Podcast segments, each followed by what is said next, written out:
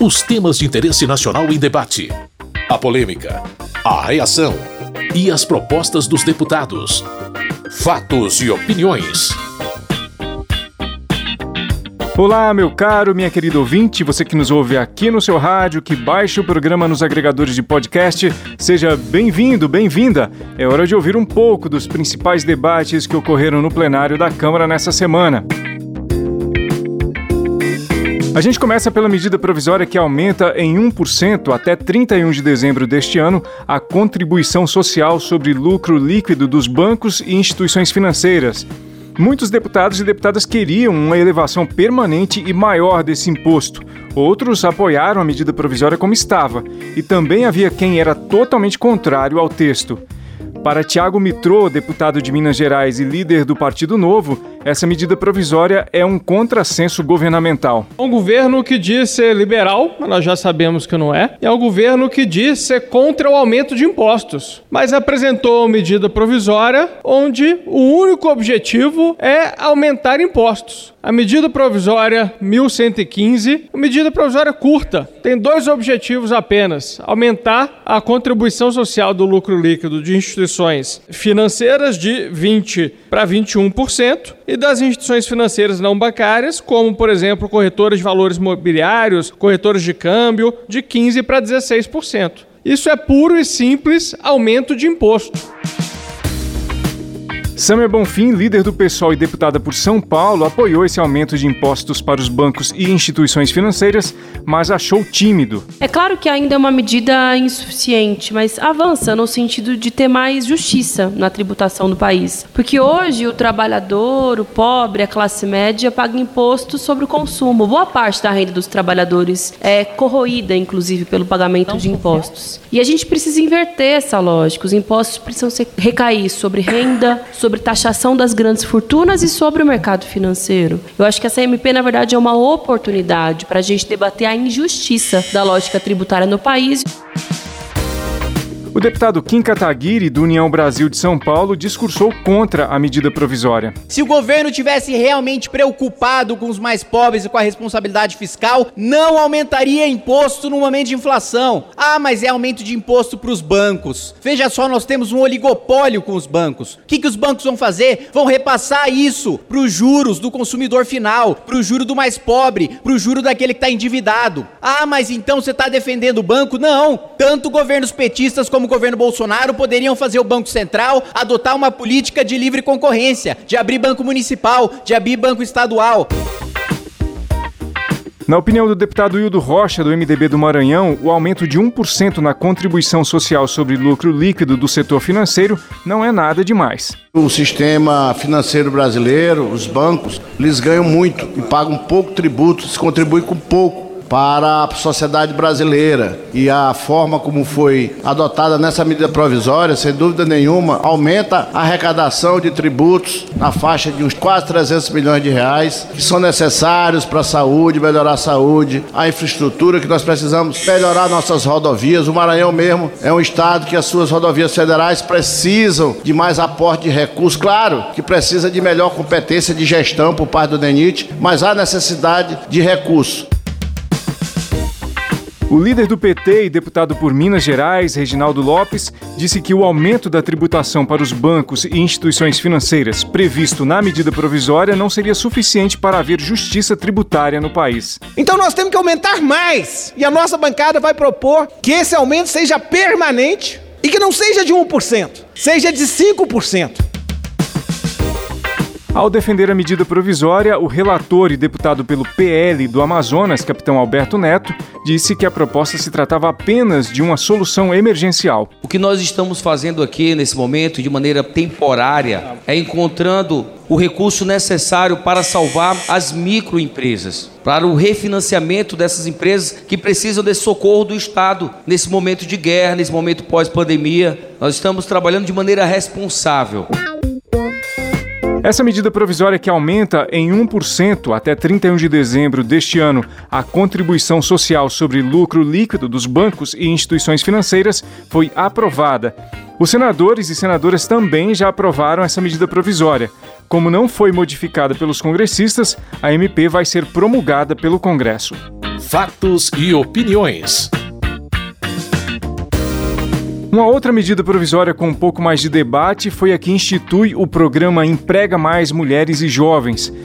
As divergências não eram a respeito do motivo essencial da proposta, mas por causa de trechos específicos do texto e da abrangência do programa para as políticas de emprego.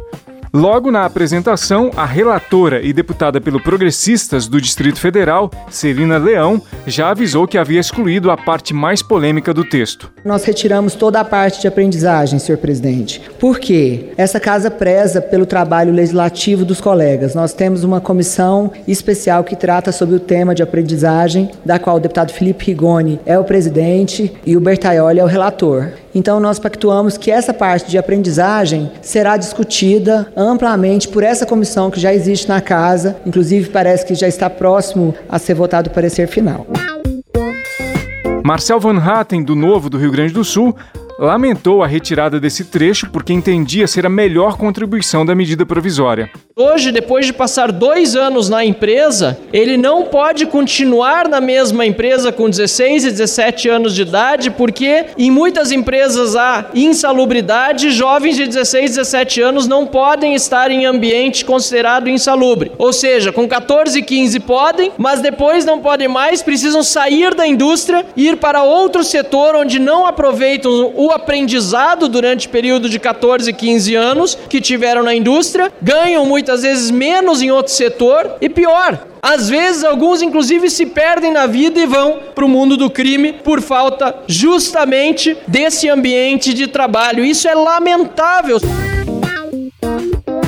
Já o deputado Darcy de Matos, do PSD de Santa Catarina, viu como acertada a decisão de retirar esse assunto da medida provisória. Porque o conteúdo era prejudicial porque se tivesse 10 vagas e contratasse 5 hipossuficiente, perderíamos 5 vagas. E a empresa que efetivasse os 5, por exemplo, ficaria um ano sem contratar novamente menor aprendiz. Era um absurdo. Esse tema está sendo tratado com mais tempo numa comissão especial e nós temos mais de meio milhão de menores aprendizes no Brasil e é um programa de fundamental importância, a porta de entrada para o mercado de trabalho para os nossos jovens, esse trabalho educativo.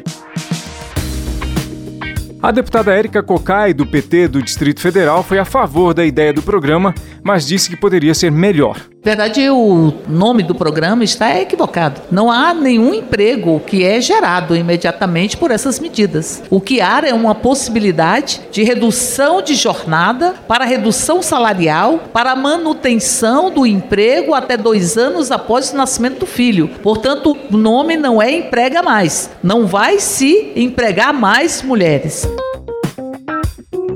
Carmen Zanotto, deputada do Cidadania de Santa Catarina, avaliou que o texto elaborado pela relatora Celina Leão tem o melhor alcance possível. Nós precisamos sim incluir cada vez mais as mulheres no mercado de trabalho. Nós precisamos proteger essas mulheres da violência no trabalho e do assédio sexual. Ela traz isso com muita firmeza para o texto. Ela garante às mulheres empreendedoras o benefício do crédito sim digital. Com isso, nós estamos possibilitando que as mulheres possam sim ter mais condições de serem inseridas no mercado de trabalho. Nós precisamos de mulheres no mercado de trabalho, porque mulheres hoje, muitas delas são arrimo de família, são elas que mantêm as suas famílias.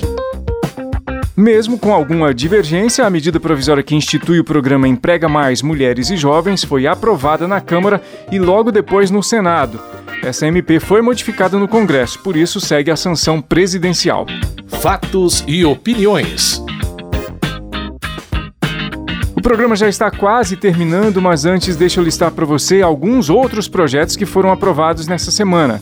Por exemplo, foi aprovada na Câmara e no Senado a medida provisória que autoriza a Agência Nacional de Transportes Terrestres, a NTT, a atualizar os valores mínimos do frete rodoviário de cargas sempre que houver oscilação superior a 5% no preço do óleo diesel no mercado nacional, para mais ou para menos. Antes, o reajuste da tabela do frete ocorreria apenas quando houvesse elevação de 10%, ou a cada seis meses. Como o texto que o governo enviou não foi modificado pelos congressistas, a medida provisória vai ser promulgada pelo Congresso. Também foi aprovado e segue para sanção do presidente da República o projeto de lei que cria a Loteria da Saúde e a Loteria do Turismo. A meta dessa proposta é conseguir mais recursos para o sistema de saúde pública e para o setor turístico do país. Teve ainda a aprovação da medida provisória que permite o uso do Fundo Garantidor da Habitação Popular para os financiamentos do programa Casa Verde Amarela. O fundo foi criado para o programa Minha Casa Minha Vida e garante o pagamento de prestações em caso de desemprego, morte ou invalidez permanente. O texto original dessa medida provisória também não foi modificado pelos congressistas, por isso será promulgado pelo Congresso. É isso. Se você quiser saber mais sobre essas propostas e tudo que a Câmara votou nessa semana, acesse o site www.câmara.leg.br. Com sonoplastia de Tony Ribeiro, termina aqui o Fatos e Opiniões desta semana. Muito obrigado por sua audiência, você que nos ouve aqui no seu rádio ou que baixa o programa no agregador de podcast. Tudo de bom para você e até a próxima edição. Fatos e opiniões. Os temas de interesse nacional em debate. A polêmica, a reação e as propostas dos deputados. Produção e apresentação: Carlos Oliveira.